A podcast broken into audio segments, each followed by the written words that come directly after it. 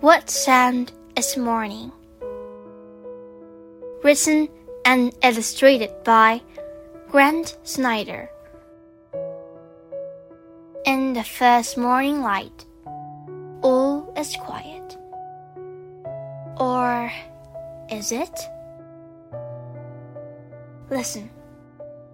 What sound this morning?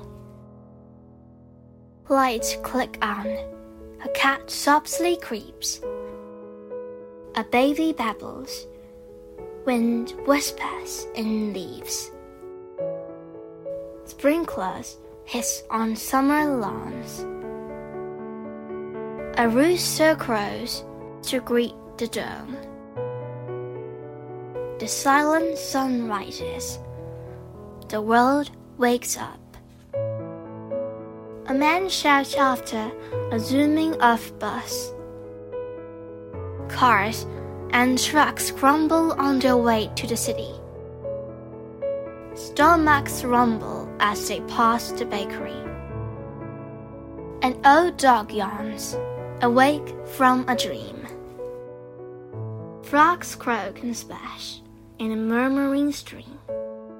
A shower trickles, a mirror squeaks. A garbage truck clanks down a quiet street. Breakfast sizzles. Hope for poles tap the floor. In an open field, balloons rise and roll.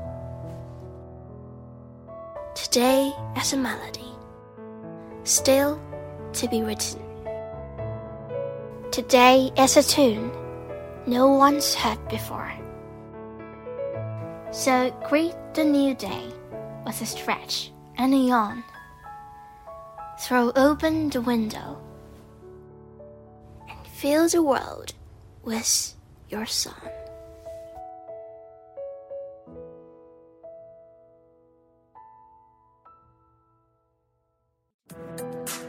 今天就讲到这里啦，希望大家继续聆听家宝讲故事哦。